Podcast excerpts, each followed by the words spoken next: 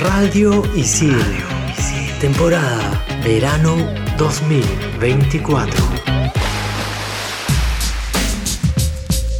No lo voy a lograr. Algo va a salir mal. Lo presiento, lo presiento.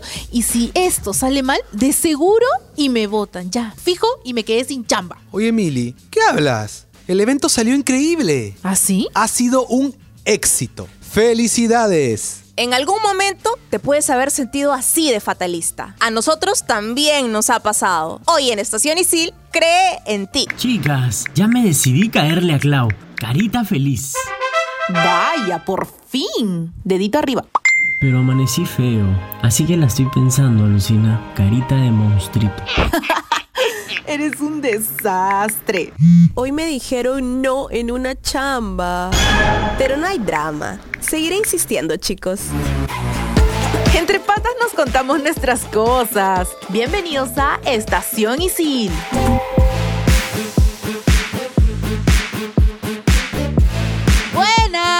Aquí estamos en el último programa de la temporada, pero no vamos a empezar así de tristes, vamos a empezar con los ánimos arriba porque todavía hay solcito, todavía hay veranito, Ajá. todavía hay ciclo de verano, ya viene el ciclo regular chicos, pero aquí estamos para tener un momento de relajo, un momento de conversa aquí con Ceci y con Julito. ¿Cómo están chicos? Bien, bien, Mili. Obvio, todavía estamos en veranito. A mí que me encanta esta, esta estación, así que feliz, feliz de verlos otra vez. Hola Ceci, hola Mili. Yo contento de estar con ustedes, súper acompañado, listo para desarrollar la conversación. Polémico, chicos, ¿ah? Que de verdad, antes de iniciar la conversa, me gustaría darles un poquito de contexto. En este programa vamos a hablar mucho sobre el síndrome del impostor. ¿Y qué es el síndrome del impostor? Bueno, es un fenómeno psicológico por el que las personas pueden creer que no son inteligentes, capaces o creativas, a pesar de que las evidencias, o sea, todo lo que hacen, indiquen que sí, en efecto, es hábil, ¿no? Que presenta un alto rendimiento y que efectivamente tiene éxito. Es sentirse como un impostor cuando realmente no lo eres, ¿no? Muchas veces hay personas que se han sentido así. Yo particularmente en varios momentos de mi vida me he sentido así, sobre todo cuando estaba estudiando. Muchas veces decía, sí, lo voy a lograr, pero a veces, ¿y si jalo? ¿Y si Sí. presento un pésimo trabajo? Y terminaba con 20. Entonces yo decía, ¿qué? ¿Ustedes chicos en algún momento se han sentido así de impostores consigo mismos? Sí, a mí me pasa muchísimo. O sea, bueno, ahora ya menos, en verdad, porque lo he trabajado con mi psicólogo, lo he conversado. Me pasaba esa cosa de que yo no me sentía merecedora de cada logro que tenía, ¿no? Conseguía algo, ya sea chiquito o grande, bueno, depende de la perspectiva. Es como que yo lo minimizaba, ¿no? O decía, no, esto- es como que esto es poco, o me comparaba mucho. Entonces, yo misma como que lo pasaba por alto, ¿no? Sí. Y creo que esto también viene mucho de temas familiares, porque tengo varios primos y primas que es lo mismo, ¿no? Ah. Y creo que parte un poco de la crianza también, ¿no? Coincido contigo, Ceci. A mí también me ha pasado lo mismo, siento lo mismo. eh, lo estoy trabajando, lo he, lo he venido trabajando y lo sigo haciendo, ¿no? Por ejemplo, no son pocas las veces en las que pienso que no soy una persona organizada. Y esto no es tan así. Yo sí tengo la capacidad de organizar mis actividades, tareas, etcétera. Lo que puede estar pasando es que me comparo con alguien que es más organizado que yo. Entonces, al hacer esa comparación, digo, yo no puedo lograr eso. Entonces, desconfío de mí y pienso, no soy organizado. Pero si, sea, si vamos a las evidencias, sí. Tengo trabajo, eh, cumplo con mis objetivos, este, no se me pasan la revisión de tareas, por ejemplo, ni evaluaciones. Pero a veces tengo esa sensación, ¿no? De que no soy organizado cuando sí lo soy. La verdad, chicos, yo siempre me he sentido así. O sea, debo confesar que esa intro que hemos hecho es muy personal. Y en mi caso, yo siento que esas voces que están en mi cabeza soy yo, a veces autosaboteándome, ¿no? ¿Y cómo me doy cuenta que es el síndrome del impostor? Porque efectivamente en clases me sacó 20, ¿no? Y yo digo, ¿qué? Pero yo pensé que iba a jalar. O en la chamba, recibo felicitaciones y muchas veces yo siento que la he fregado. Ah, me va a gritar, ya la fregué, no, algo va a pasar. Y después, lo bueno del momento en el que viene la felicitación, me llenan un poquito de esa confianza que sentí que no estaba en, en el momento del que yo me sentí impostora, ¿no? Sí, creo que a muchos nos pasa eso, ¿no, Mili? ¿no? Porque a mí me ha pasado, yo tengo un tema, yo soy bien perfeccionista. Ah. Desde chiquititita era perfeccionista y por eso me gustaba hacer mis cosas así sola también, ¿no? Porque sentía que nadie podía hacerlas mejor que yo. Entonces eso es como que ayuda al síndrome del impostor, pues, ¿no? Porque yo muchas veces, como dice Mili, ¿no? Me he sacado 20 o 19 o he hecho, no sé, buenos trabajos y por más que yo veía el 20 ahí y me felicitaban y me decían, pero sé si está bien, ¿no? Que cheche esto. Igual yo por dentro decía como que, ah, gracias, ¿no? Pero no sé, yo no me sentía bien conmigo, o sea, no, no me llenaba eso, ¿no? Sentía que, pero puede haber estado mejor, ¿no? O sea, ni siquiera hay más nota, ni siquiera hay 21, 22, pero yo no me sentía bien conmigo misma y, y ahí totalmente me empezaba a autosabotear y a veces esto, por eso también dejaba de, de hacer cosas. Y Yo, a diferencia tuya, Ceci, en cuanto al perfeccionismo, a mí lo que me pasaba era la comparación, ¿no? Esa comparación que tú misma, tú, uno mismo hace con otras personas, pero que empieza, y se lo digo a mis alumnos, de parte de otros. Otros te comparan, ¿no? Como tu primo, como tu hermano, oye, mira, no, fulanito ya ingresó a la universidad. Oh, mira, fulanito le va bien en matemática. Oye, tu hermano, ¿cómo puede hacer este ejercicio y tú no? Y luego empiezas tú. Tú te comparas y dices, no, obviamente lo estoy haciendo fatal. o Es sea, la inseguridad La inseguridad. genera, Él resuelve, digo porque yo siempre he tenido un tema con las matemáticas. Ya, mi hermano lo resuelve más rápido que yo. No, no sirvo para la matemática. Soy, estoy fallado. No puede ser que me demore tanto Estoy tiempo en resolver este ejercicio. No, Ay, Julito, te juro que yo también en algún momento me he sentido así y te comprendo totalmente, pero sobre esos temas que ya nos van poniendo más densos, no vamos hablando más sobre el lado emocional del por qué suceden estas cosas, vamos a hablar en el siguiente bloque, así que no te desconectes, estás en el programa Cree en ti aquí en Radio Isil. En Estación Isil, el sensei de la semana.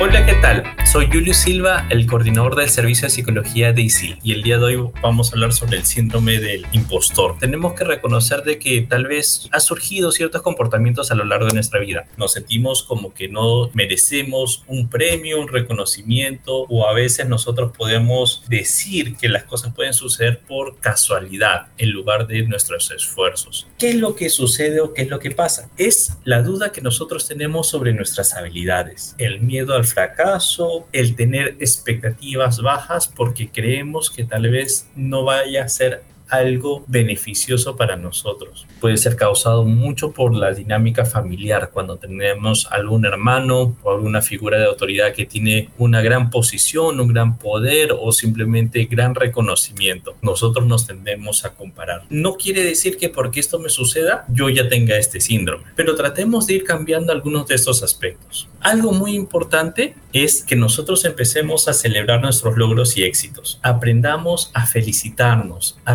reconocernos, a darnos un pequeño premio, una pequeña salida, pedir también ese reconocimiento de los demás. Confíen bastante también en sus grupos de amigos, en las redes de apoyo, familia, amigos, la pareja. Busquen siempre una retroalimentación sincera. Como último elemento sería tal vez el aceptar la imperfección. Ninguno de nosotros, ni el que les está hablando hoy, el sensei que les está hablando, ni ustedes somos perfectos. Todos cometemos errores, todos enfrentamos desafíos. Quiero recordarles, mi nombre es Julio Silva, soy el coordinador de psicología en ISIL y pueden contar con el servicio de psicología completamente gratuito en las tres sedes en verano de 8 a 8 y en el semestre regular justo en las tres sedes de 8 a 8.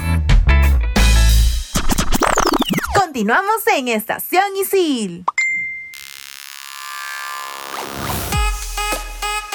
Seguimos en este segundo bloque de este programa Cree en ti y ahora vamos a hablar de algunas situaciones que también tienen que ver con el síndrome del impostor y también cuando nos autosaboteamos, pues no. Creo que una de las inseguridades más fuertes es ya cuando empiezas a chambear. De repente cuando estás estudiando dices, ah, puedo hacer mis cosas yo solo o el, mi grupo me puede salvar, ¿no? Entonces ahí no se presenta tanto el síndrome del impostor, el autosabotaje, pero cuando estás en la chamba ves competencia, ¿no? Dices, Sí. uy, el mundo real. Ves dureza, No, rigor. ve más dureza. Y ahí, a través de esas primeras inseguridades, de repente ya en lo laboral, empieza tu cabeza a maquinar, ¿no? No sé, Julio, tú de- en tu experiencia, Yo- ¿crees que te has sentido así en el momento de la chamba o mucho antes? Yo creo que en la chamba lo he evidenciado más, ¿no? Yo, chicas, lo he hablado en, en algunos programas como invitado y después como conductor. Yo he sido de joven una persona muy insegura y creo que, lo hemos mencionado en el primer bloque, acá el tema, o sea, el elemento autoestima es clave, ¿no? Yo considero que era una persona con baja autoestima, entonces cuando tenía algún logro en el trabajo, pues no, eh, era el último en reconocerlo. Incluso, como dices tú, cuando otras personas me lo mencionaban, yo, ah, bueno, seguro me lo dice para levantarme el ánimo, pero no está tan bien, ¿no? Lo he trabajado, me ha costado un montón, debo decirlo, me ha ayudado mucho el teatro, un diplomado de coaching que hice también, ¿no? Lo que tienes que hacer es mirar por dentro y darle valor a tus logros, así, así sean pequeños logros, ¿no? Tú, por ejemplo, piensas cuando estás trabajando, ¿no? Siempre hay personas que destacan, definitivamente, ¿no? Brillan. Y claro, cuando tú te comparas, dices, no, yo no, no, no, no- estoy a la altura. Pero tú brillas en otro aspecto. Y aquí también es clave una cuestión, ¿no? Tus jefes. Los Jefes, líderes, ¿no? Exacto. Que me han enseñado mucho y me han aportado muchísimo, ¿no? Que me hacían notar alguna falla, ¿sí? pero de una manera asertiva y me decían, oye, yo creo que tú lo puedes hacer mejor. Yo creo, chicas, que hay personas que han peleado por mí para ayudarme en el sentido de creer, confiar en mis capacidades, confiar en que lo puedo hacer bien, confiar en que si me equivoco, puedo enmendar y mejorar ese error, ¿no? Lo, lo- lo puedo hacer. Pero hay otros jefes que no. Te llaman la atención, el error se castiga, ese tipo de cuestiones. Y lo, lo único que logran es acentuar, profundizar esa inseguridad o ese autosabotaje que tú tienes. Y te dejan ahí, ya ve tú cómo lo resuelves. Qué loco cómo es importante esto de formar más líderes Sí. que jefes, Mm. de repente cortar ese círculo violento, ¿no? Porque a lo largo de los años siempre se ha visto que la imagen del jefe es a una persona dura, reacia, Autoritaria. autoritaria, que de repente resalta mucho la jerarquía, ¿no? Ve como a, Ah, a los sí, demás. sí, sí. Y eso forma a profesionales que van a seguir transmitiendo ese círculo de violencia, porque al fin y al cabo es violencia. Entonces, si nosotros desde que estamos siendo estudiantes tenemos profesores que nos enseñan a ser líderes, yo creo que así es la única forma en la que vamos a cortar con eso y dejar de llenar de inseguridades a la gente. No tengo la suerte de, de yo haber tenido jefes que son más líderes que jefes porque han sido mujeres y realmente casi todas han sido mamás. Y siento que en algún momento me han tratado como una hija, que te quieren enseñar. Y creo que eso es parte de ser un líder también, ¿no? O sea, en ISIL tenemos cursos, muchos cursos de habilidades blandas Claro. con profesionales muy capos que realmente son más líderes que jefes. Yo he llevado estos cursos, ¿ya? Y de repente ustedes van a llevar competencias intrapersonales, Tu curso, Julito. profesional, ¿no? Ahí se pueden escribir con Julio García. Pero de verdad, estos cursos te ayudan muchísimo Sí. a que tú, cuando eres chiquito y estás recién empezando a chambear, ¿no? De repente identifiques esas cosas que no te gustan de tu jefe y cuando tú llegues a ser jefe, ¿no? Vas a poder aplicarlas. Exactamente, Mili. Quería tomar algo que, de lo que habías mencionado, los profesores, ¿no? Y aquí asumo mi responsabilidad. Me ha pasado encontrarme con estudiantes que de pronto te dicen, profesor, ¿está, está bien el trabajo? Sí, claro, seguro, ¿no? O sea, o, o dicen, no, no, no creo que lo pueda hacer. Pero ¿por qué no puedes hacerlo? Es un ensayo de un par de páginas. No, porque tal cosa, ¿no? Cuando digamos, hay un, grado de confianza y, y se abren, te dicen, mire, lo que pasa es que en el colegio me pasó esto. No es por machetear a mis colegas, pero nosotros los docentes también tenemos mucha responsabilidad en cuanto a levantar fortalecer o tumbarnos el autoestima del estudiante. Por ejemplo, tú ves un trabajo que puede tener muchos errores, ¿ya? Pero en el feedback que le das al estudiante tienes que tener cuidado con no tumbártelo, ¿me entiendes? O sea, decirle, mira, imaginemos un ensayo, ya el intro, te faltó esto, hay que cuidar la ortografía, pero mira, esta idea está muy buena, por ejemplo, pero te faltó desarrollarla, pudiste desarrollarla más. Entonces el estudiante se queda con, con esa sensación de que dentro de su trabajo hay aspectos buenos, favorables, pero que él tiene que mejorarlos. Cuando hay otros docentes que te destruyen literalmente porque se tenía la idea de que de esa manera motivas al estudiante que se revele hacer un mejor trabajo. No, ojo con eso también porque me ha pasado encontrarme con estudiantes que desconfían de la forma en la que escriben, desconfían de su capacidad para resolver problemas matemáticos, desconfían de su capacidad para ejercer la carrera porque algún docente, y esto pasa, hay que decirlo, les ha dicho, ¿estás seguro de que quieres estudiar Ay, esta eso es carrera?" súper horrible, cruel. Eso es súper cruel. Mira, no me han No. dicho a mí directamente eso y en parte agradezco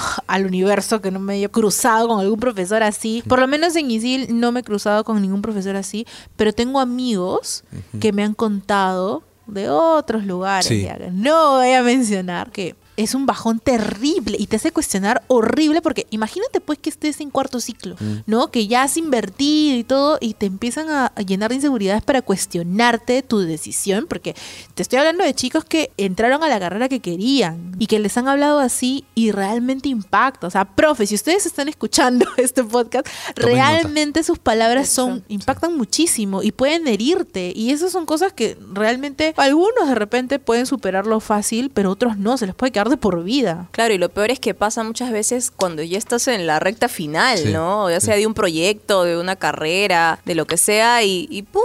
Te caes por algo que te dice un profe, ¿no? O, o alguien, algún referente en, en donde estás estudiando. Entonces ya no quieres seguir con eso. Hay muchas personas creo que no se dan cuenta de, de como ustedes están diciendo, del impacto que puede tener las palabras, ¿no? Entonces, ojo con eso, creo también. Ya que hablas del impacto, por ejemplo, estos momentos o situaciones en los que debes tomar una decisión importante. Ah, Por ejemplo, eh, terminas la carrera y te contactan tal empresa o tú vas a dejar tu currículum y desconfías de ti y dices, no, no creo que me contraten acá, ni voy a la empresa tal, porque no, no, no, no, no hay forma. Mejor empiezo con algo más bajo, ¿no? O de repente una decisión como mudarte, Mili, ¿no? Claro, ahí ¿Estás también. segura dices, que puedes vivir Uy, y si- sola? Y si, me votan, y si me votan Y de regresar donde mis papás, ¿no? Uy, eh, retroceder. Ah, porque siempre dicen, ¿no? A ver. retroceder, Retroceder. nunca. Rendirse jamás. Ocho. Este, no. ¿Y pero- por qué? No, porque si sí se podría retroceder, ¿cuál es el Claro, problema? no hay O sea, problema. Retroceder ¿Cuántas personas para regresan a la casa de sus papás para un impulso? eh, tú lo has dicho, Emily, retroceder para tomar impulso. Y, Por ejemplo, ¿qué pasa cuando tú tienes que tomar una decisión tan importante y no confías en tus capacidades? O sea, no solo es no confiar, sino que no las ves. No ves que tienes esa capacidad y alguien te dice, Mili, pero pues, tú puedes hacerlo, pero tú no lo ves. no ves que tienes esa capacidad. Ahí está lo peligroso, me parece, de, de autosabotearse también. Me acaban de hacer recordar algo que me pasó justo acá con lo que estamos haciendo, ¿no? Conducir, locutar. Y acá nuestro productor puede dar fe de eso, Fer, que yo no me sentía capaz de, de hacer esto, ¿no? De hablar frente a un micrófono. Y lo haces increíble, Ceci. y- Espectacular. Y Fer, y antes que estaba Marley, que era nuestra otra productora, me lanzaron como en la piscina sin agua. Así, me lanzaron sin miedo. Gracias, Fer. y se los agradezco ahora porque yo, de verdad, yo no, no puedo creer, no Qué puedo loco. creer. Te das cuenta que eso es darte confianza. Y por eso es que ese título es tan poderoso, porque es cree en ti. O sea, mientras tú más creas en ti, y por eso es que también es importante tener tu red de soporte, tu red de apoyo, que te diga lo valioso que eres, ¿no? Va a darte esa seguridad de que, oye, sí, lo estoy haciendo bien, ¿no? Entonces, creo que es muy importante rodearte también de personas que te Ahora, me pongo en un escenario, ¿no? Digo, la gente famosa. La gente famosa que recibe tanto odio en redes sociales, por ejemplo, ¿no? Deberías retirarte. Hay algunos que hasta le dicen deberías morir. O sea, ¿cuánto odio O sea, puedes el tener hate es horrible, para ¿no? decirle a alguien que no conoces que deje de hacer lo que le hace feliz? Eh, estuve googleando algunos casos, pero mira, actrices y se nota en más mujeres que lo han expresado, que lo han exteriorizado. Actrizotas como Meryl Streep, como Kate Winslet, como Emma Watson. Emma Watson es una de las actrices que más admiro porque creo que su personaje de Hermione pasó a la, Son a la vida real, la ¿no? Y ella es sí. tan capaz de hacer muchas cosas, hacer muchos roles. Y mira, ellas han exteriorizado, han expresado en entrevistas de que sufren del síndrome del impostor. Y mira cómo personas que nosotros podemos admirar se pueden sentir de repente inseguras o inferiores por tanto hate que les cae en las redes sociales. O sea, las redes sociales son bien... No, bueno, las redes sociales no. La gente La que está en redes sociales es muy cruel. O sea, pueden llegar a ser tan crueles de reírse de un suicidio, reírse de una muerte. Ah, su madre, ¿quién les ha hecho tanto daño, verdad? Una, una cuestión importante en lo que acabas de mencionar, Mili, aparte de visibilizar esta problemática, es sentir que, por ejemplo, yo no lo sabía, pero uno puede pensar, oye, estas personas no creo que tengan eso, ¿no? Se le ve muy segura a Emma Watson, Eso. Meryl Streep, ¿cuántos años lleva en la carrera actoral, en la carrera de cine y del teatro? Pero también, o sea, son terrenales, o sea, son, son humanas. Son seres humanos. Tienen luchas mentales, Y si les pasa a ellas, te va a pasar a ti. Y si ellas han podido manejarlo, superarlo, lidiar con eso, tú también puedes. O sea, otra vez, esta frase ya la hemos dicho antes, chicos, chicas, fieles de Estación Isil, no están solos. Como bien dice Mili, hagan su red, cuídenla. De hecho, ya la tienen. O sea, a veces tú dices, pero no tengo a nadie, pero un amigo, un hermano, siempre hay alguien que te está dando una palabra de aliento, te está señalándote lo valioso que eres y lo valioso que tú aportas a un grupo de trabajo. Por ejemplo, el programa que hacemos, un trabajo grupal o la familia. Y exteriorícenlo, ¿no? La o sea, es- eh, viendo, viendo este artículo que encontré de estas actrices, no había información sobre personajes públicos hombres. Que exterioricen que sufren de esto, porque claro, estamos en una sociedad en la que el hombre es fuerte, Sí. en la que el hombre debe soportar y que la mujer es la que siente más. No, los hombres también sienten. Y si ustedes, chicos, en algún momento se han sentido inseguros, han sentido que no lo van a lograr, o de repente que tienen mucha presión, háblenlo, exprésenlo, díganlo. O sea, tampoco no tengan miedo a mostrar esa fragilidad, porque somos seres humanos y tenemos que hablar de estas cosas para soltar. A su madre, ha sido una terapia este segundo bloque. Súper de verdad, ha sido una terapia. si en algún momento te has sentido así, como dijo Julito, aquí estamos para poder apoyarte. Tienen nuestras redes sociales ahí al final Ajá. del programa, las van a escuchar. Así que no te desconectes porque venimos con unas recomendaciones, un resumen y ahí nuestras redes sociales para que nos escribas si es que lo necesitas. No te desconectes de Estación Isil por Radio Isil.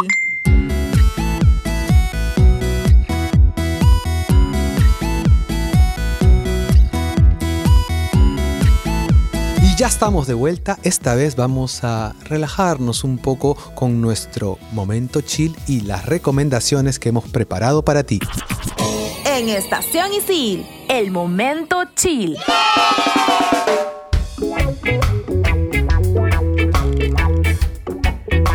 Chicos, les cuento que hace poco he vuelto a ver una peli que definitivamente he visto con otros ojos. Está en Netflix, así que si quieres verla te la súper recomiendo. Esta peli se llama El Cisne Negro, o también conocida como Black Swan, de Darren Aronofsky. Explora el tema del síndrome del impostor a la perfección a través de Nina. Este personaje está interpretado por la gran Natalie Portman. Aquí ella es una bailarina de ballet que lucha por alcanzar esta perfección en su arte y vamos a ir viendo cómo y psicológicamente la va afectando a tal punto de que no te voy a spoilear, así que mira la película si es que aún no la ves. Me datean por aquí que también está en Star Plus, así que no hay pierde para poder verla este fin de semana. Para ti que nos estás escuchando y si te gusta leer, quiero compartirte un libro que me parece bastante interesante. Se titula El síndrome de la impostora. ¿Por qué las mujeres siguen sin creer en ellas mismas? Así, así es el título, tal cual. Las autoras son Elizabeth Cadoche y Anne Montarlot. Aquí profundizan en las causas psicológicas y explica cómo incluso líderes y creadoras muy conocidas como Michelle Obama, Angela Merkel, lo han padecido. Además nos da herramientas para aprender y creer en una misma y ganar la seguridad necesaria para tener una carrera profesional y personal.